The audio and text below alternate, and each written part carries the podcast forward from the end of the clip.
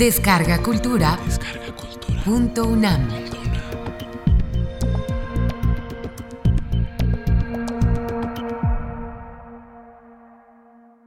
Silencio y pudor en la poesía mexicana.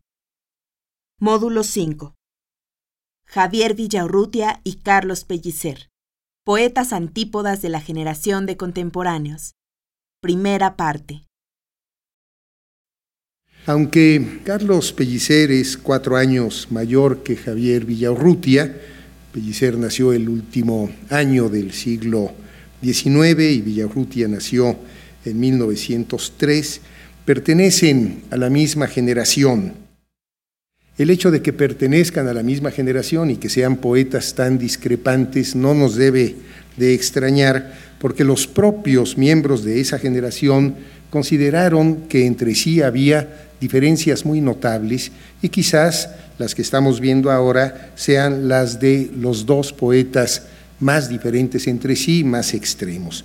Al grado tal se consideraban distintos, discrepantes, que para algunos de ellos, como para Villarrutia, como Jorge Cuesta también, consideraron que este grupo era el grupo sin grupo y, dicho en términos más poéticos, se denominó también un archipiélago de soledades, que es realmente una imagen poética que mucho conviene y se aproxima a lo que realmente fueron, tenían un mar en común, pero cada uno representaba de alguna forma una cierta insularidad.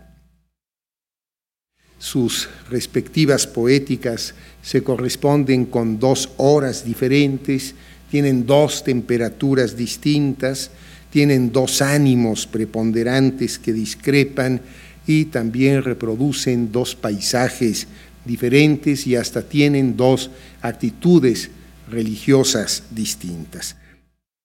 Javier Villaurruti en su introducción a la poesía mexicana consideró que la hora de nuestra lírica era precisamente la hora del crepúsculo, esta hora vesperal, esta hora del atardecer, cuando ya deja de ser día y todavía no es noche. Y sin embargo, el propio Villaurrutia advierte que esta hora, que parece tipificar a la poesía mexicana, avanza y que se va haciendo nocturna en algunos poetas, y él mismo pone como ejemplos a Enrique González Martínez y a Ramón López Velarde. Pero habría que decir que quizás la poesía más nocturna que tengamos en nuestra tradición lírica sea precisamente la poesía de Javier Villaurrutia. La primera parte de su libro capital, del libro más importante que es Nostalgia de la Muerte, está integrada por sus nocturnos. Hay que recorrer para tener una idea de esta nocturnidad los títulos de estos poemas que integran la gran parte de Nostalgia de la Muerte, como son Nocturno Miedo, el Nocturno Grito, nocturno en que nada se oye, nocturno sueño, nocturno preso, nocturno amor, nocturno solo, nocturno eterno, nocturno muerto, nocturno en que habla la muerte, nocturno de los ángeles, nocturno rosa, nocturno mar, que también leímos, etc. Vamos a tratar de ejemplificar este sentido de la noche, esta hora de la noche en la poesía de Javier Villaurrutia, leyendo uno de los poemas de nostalgia de la muerte más inquietante, Nocturno de la Estatua, Agustín Lazo. Soñar, soñar la noche, la calle, la escalera y el grito de la estatua desdoblando la esquina. Correr hacia la estatua y encontrar solo el grito querer tocar el grito y solo hallar el eco, querer asir el eco y encontrar solo el muro, y correr hacia el muro y tocar un espejo, hallar en el espejo la estatua asesinada, sacarla de la sangre de su sombra, vestirla en un cerrar de ojos, acariciarla como a una hermana imprevista y jugar con las fichas de sus dedos, y contar a su oreja cien veces, cien, cien veces, hasta oírla decir, estoy muerta de sueño. No se puede explicar un poema, pero sí se pueden tener algunos caminos de aproximación, porque muchas veces las metodologías críticas para leer la poesía, como se quejaba Gastón Bachelard, explican la flor por el fertilizante. Es decir, que utilizan una metodología que acaba por ser de alguna manera poemicida. Ya que estamos invocando a este gran filósofo francés llamado Gaston Bachelard, un hombre realmente insólito, cuya formación es la de las matemáticas, la física, que hizo su tesis doctoral sobre la transferencia del calor, acabó realmente dedicado al estudio de la poesía. Hay algunos libros extraordinarios en donde trata de establecer las relaciones entre los elementos de la naturaleza y las imágenes poéticas. Y los títulos son verdaderamente portentosos. ¿Qué les parece un título como Psicoanálisis del Fuego? O El agua y los sueños, el aire y los sueños, la tierra o la voluntad de reposo. En fin, es un escritor muy fecundo que publicó más de 60 títulos, que dedicó sus últimos trabajos al estudio del gran poeta Lautréamont, Isidore Ducasse, conde de Lautréamont. Lo que dice Gastón Bachelard para hablar de la imagen poética es que sería conveniente, y ese es un medio convencionalismo, establecer una diferencia entre el alma y el espíritu. Son dos términos que él considera que tienen un grado de oposición. Piensa Gastón Bachelard que al alma le corresponde la imagen poética, porque la imagen poética es simple, la imagen poética no tiene antecedentes, la imagen poética surge como una especie de sacudimiento del alma. En cambio, al espíritu le corresponde el pensamiento racional que siempre implica un saber previo, que siempre implica una concatenación. Al espíritu le correspondería no la imagen, porque una imagen no tiene explicaciones, es como decíamos invocando al gran poeta chileno, fundador del creacionismo Vicente Guidobro, que cuando habla de un pájaro que anida en la cresta del arco iris, esta imagen poética no tiene ninguna otra significación más que que un pájaro anida en la cresta del arco iris. Una metáfora, en cambio, implica un pensamiento previo, una asociación de ideas y un trabajo racional mediante el cual se sustituye uno de los elementos de la comparación por el otro. Vamos a poner algún ejemplo. Hay un gran poema de Quevedo que se llama Memoria Inmortal de don Pedro Girón, duque de Osuna, muerto en la prisión a quien le hace una elegía muy sentida Quevedo.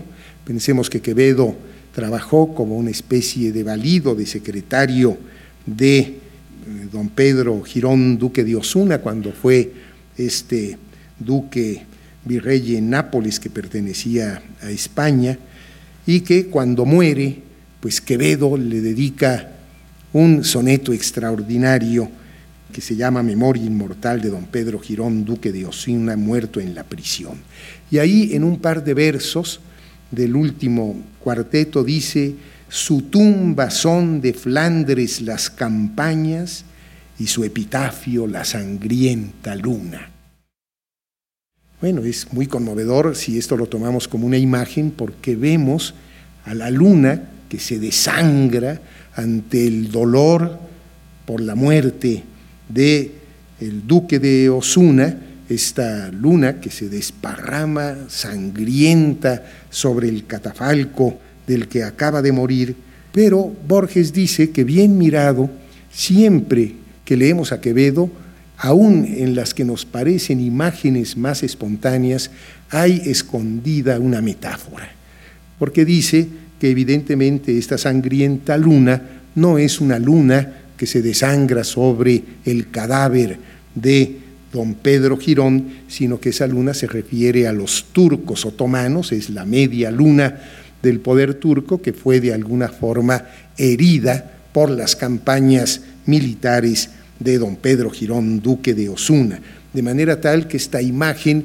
pues ya cuando nosotros conocemos la metáfora se desvanece y por eso Borges la recupera, la hurta y la inscribe sin ningún contexto que tenga que ver con los turcos otomanos en un poema maravilloso que se llama La Luna y en donde la luna entonces deja de ser una metáfora para convertirse solamente en una imagen poética. Siguiendo con esta terminología, lo que dice Gastón Bachelard es que el espíritu pues sufre periódicos relajamientos, el espíritu que es el de la razón se cansa y cuando se cansa necesita reposar y cuando reposa generalmente duerme y cuando duerme generalmente sueña.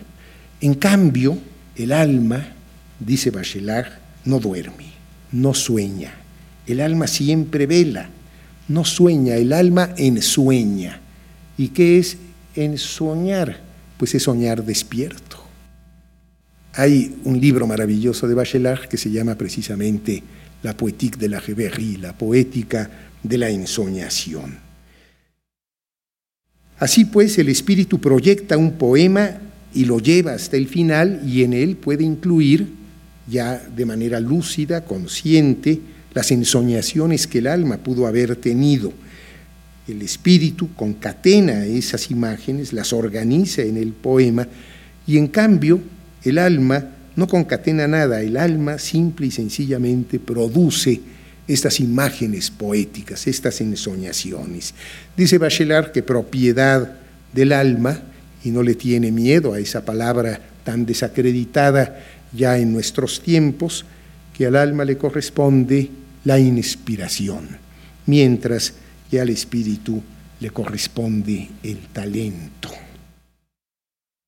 ¿Qué es lo que ocurre en este poema, según una lectura que puedo hacer a la luz de Bachelard? Bueno, pues lo que ocurre es que el espíritu efectivamente se ha dormido y sueña, y sueña la noche, sueña la calle, sueña la escalera y todo lo que está descrito en este poema. Pero el alma, en cambio, que no sueña, el alma que siempre está en vela, es quien aprovecha esta especie de distracción del espíritu para escapársele a su vigilancia y entonces es el alma quien transita por la calle y quien sube la escalera. Y miren con qué certidumbre digo que sube la escalera, porque como dice Gastón Bachelard en la poética del espacio, en la imaginación poética, las escaleras que van al desván o que van a la azotea siempre son ascendentes. Las escaleras que van al sótano, por el contrario, siempre son descendentes. El alma sube y no baja porque no huye, sino busca, no se refugia, sino que se expone, liberada por un momento de la vigilancia del espíritu que duerme, sigue los impulsos del deseo, porque este es un poema del deseo, un deseo que como lo vimos en el nocturno primero de Villaurrutia, queda despierto precisamente cuando la conciencia vigilante se duerme sigue los impulsos del deseo que el espíritu censura durante la vigilia y está dispuesta a correr todos los peligros de la esquina. ¿Qué es una esquina? Si sigo la poética del espacio, otro libro maravilloso de Gastón Bachelard, diría que una esquina pues es un rincón visto por fuera. El rincón implica intimidad, la esquina implica exposición, imprevisibilidad. El rincón acoge las ensoñaciones del castigo o de la timidez. La esquina, en cambio, acoge las ensoñaciones del peligro. Todo puede ocurrir a la vuelta de la esquina. No sabemos qué hay del otro lado de la esquina. Así en este poema da la impresión de que el alma va en busca del objeto del deseo, este grito de la estatua, el grito de la estatua que es magnético, que es irresistible, el alma acude imantada, fascinada, me atrevería a decir irresponsable, liberada, incluso lujuriosa, pero la estatua, que el símbolo del deseo, se escamotea, se esconde, se fuga, se transforma en otras cosas. Y lo único que hace realmente con este escamoteo, con esta fuga, con esta constante transformación es asusar el deseo y es sustituida por sus efectos cada vez más vagos hasta que desaparece asesinada en un espejo. Que bueno, algún psicoanalista diría que en este espejo hay una ensoñación narcisista u onanista, donde el alma contempla su soledad o su muerte, o más bien la muerte del deseo. ¿Por qué el deseo ha muerto? Pues porque el espíritu ha comenzado a despertar. El erotismo se resuelve entonces en una ternura tibia, no nada más tibia, puritana. Hay que vestir de inmediato a la estatua, en un cerrar de ojos, acariciarla, pero no ya con la fuerza de la lujuria, sino como a una hermana imprevista. Tras débiles y unilaterales expresiones de un deseo ya apagado, caricias leves, juego, oreja, dedos, el objeto del deseo se hunde en su propio sueño y muere. Es el espíritu ya despierto el que da cuenta en el poema de las ensoñaciones que el alma tuvo mientras este espíritu dormía. Evidentemente que este poema tiene una gran afinidad con el surrealismo. Es más, Javier Villarrutia fue acusado de haberse plagiado a un poeta francés surrealista llamado Jules Supervielle, que tiene un poema muy parecido que empieza diciendo Cécile, Cécile le soir, la pomme, la statue.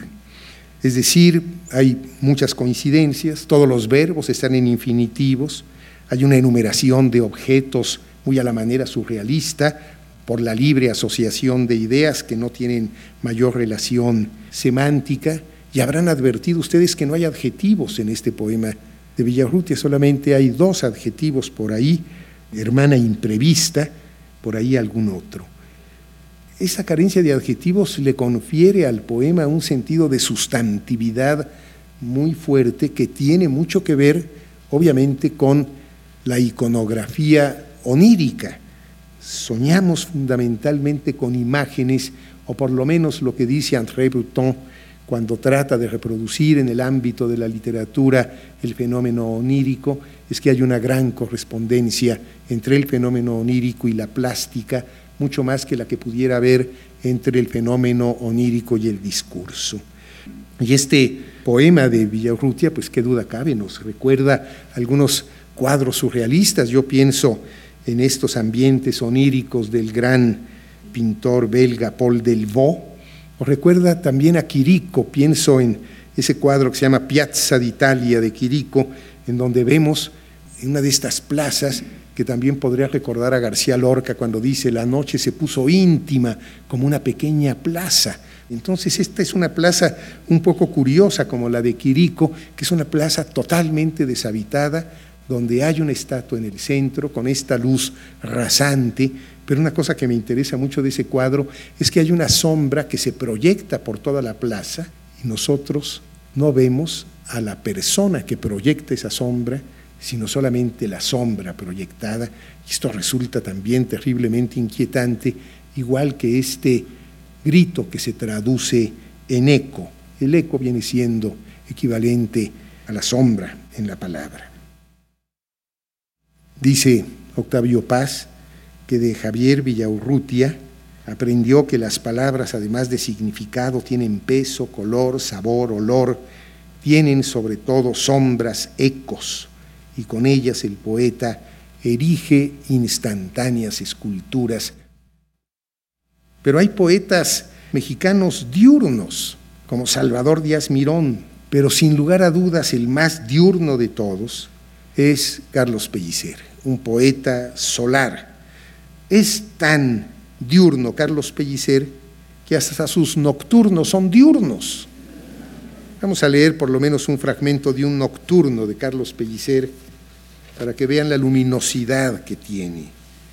¿Recordáis a la luna, la que en las manos de la amada como una cosa matutina crecía y se alejaba? Todavía, aquella luna del pueblo con su piano y su esquina, donde acabó la aurora por vender en la tarde sus últimas neblinas. Todavía. Es un poeta, pues, que contrasta muy evidentemente con Villaurrutia por lo que hace a la hora de su poesía, pero no nada más son dos horas distintas, sino son también dos temperaturas. Fíjense en estas dos líneas, que yo creo que son los de menor temperatura de la poesía mexicana de Javier Villaurrutia cuando dice sábana, nieve de hospital invierno, tendida entre los dos como la duda mientras que la poesía de Pellicer es una poesía de 40 grados, a la sombra. Es febril, en ella, dice el poeta, delira el carmesí y el sol quema sus naves para permanecer en el cenit, para que ese mediodía sea perpetuo. Fíjense en estas dos líneas de Pellicer. En la lenta explosión del mediodía, la luz hace del trópico un Sebastián sangrante. Pero también hay dos actitudes religiosas distintas. Villaurrutia siempre parte de la duda, es un agnóstico. Su poesía no procede de la fe ni de la emoción tampoco, sino de la inteligencia, si bien llega donde la inteligencia se detiene impotente. Frente al presunto irracionalismo promulgado por las literaturas de vanguardia, como ya lo hemos dicho, particularmente el surrealismo, el abandono más puro, la poesía de Villarrutia es vigilante, es reflexiva. Y al concluir el prólogo de la famosísima antología Laurel, Villarrutia distingue dos actitudes que con respecto a la literatura francesa contemporánea, que siempre fue un poco el paradigma, adopta la poesía de lengua española de su tiempo. Por un lado, la que deja fluir el lenguaje poético del abandono más puro, de acuerdo al irracionalismo derivado de los movimientos de vanguardia, y por otro lado, la que sin desdeñar las aportaciones y las posibilidades del irracionalismo, mantiene en el proceso creativo una atención profunda, una constante vigilancia. Sin lugar a dudas, Javier Villaurrutia inscribe su propia poesía en esta segunda tendencia. El tema dominante de su poesía, pues es precisamente la lucha o la dialéctica entre esta conciencia vigilante y lo que André Buteau llamó las potencias oscuras del alma. Fíjense lo que dice Villaurruti en la introducción a la poesía mexicana. La obra de un poeta, dice, no vale sino en la medida que lleva consigo, al mismo tiempo y en el mismo grado, de lo inexplicable y lo explicable. En manos de un poeta, el lenguaje no es solo un instrumento lógico, sino también un instrumento mágico. El círculo del poeta no es pues un círculo lógico únicamente, tampoco es únicamente un círculo mágico, sino la combinación y la superación de estas dos potencias antagónicas del lenguaje, la potencia lógica y la potencia misteriosa. Si hay esta dualidad, pues esta potencia lógica es la que se utiliza y por eso me he permitido citar a Bachelard como el espíritu que de alguna forma da cuenta de estas ensoñaciones del alma que corresponderían a esta potencia misteriosa. Este es realmente el contenido de toda la poesía de Villarruti, esta lucha entre el sueño y la vigilia, entre la conciencia y el irracionalismo, entre los deseos más oscuros y la censura de esos deseos. El resultado de la poesía de Villarrutia es precisamente la resolución de estas antinomias. No creo, sinceramente, que haya una definición mejor de la poesía de Villaurrutia que la que da Octavio Paz, aunque después, muy posiblemente, Octavio Paz tuvo algún resquemor. Hay algo que a mí me ha inquietado mucho, porque Octavio Paz escribió un libro extraordinario que se llama Javier Villaurrutia en persona y en obra, en donde hace una gran exaltación de la poesía de Villaurrutia, pero después yo creo que Octavio Paz pensó que de alguna forma el elogio a la obra de Villaurrutia podrir en detrimento de su propia obra. Lo que es cierto es que no incluye este libro en sus obras completas, cuando Octavio Paz fue el director de sus propias obras completas. Está incluido pero parcializado, fragmentado, es decir, un capítulo aparece en una parte, otro en otra parte, en otro tomo, y una tercera parte en otro tomo, de manera tal que pierde la fuerza y la continuidad que tuvo en este libro maravilloso. Pero ahí, de todas maneras, está una definición que a mí me parece verdaderamente asombrosa, que yo creo que es la que define a Villaurrutia justamente en esta interacción entre los dos elementos opuestos. En esa zona vertiginosa, cito a Paz, y provisional, que se abre entre dos realidades, ese entre que es el puente colgante sobre el vacío del lenguaje, al borde del precipicio, en la orilla arenosa y estéril, allí se planta la poesía de Villaurrutia, echa raíces y crece. Prodigioso árbol transparente, hecho de reflejos, sombras, ecos. El entre no es un espacio, sino lo que está entre un espacio y otro. Tampoco es tiempo, sino el momento que parpadea entre el antes y el después. El entre no está aquí ni es ahora. El entre no tiene cuerpo ni sustancia. Su reino es el pueblo fantasmal de las antinomias y las paradojas. El entre dura lo que dura el relámpago.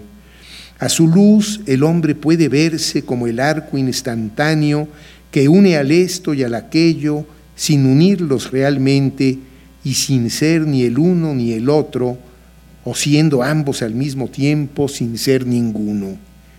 El hombre, dormido despierto, llama fría, copo de sombra, eternidad puntual.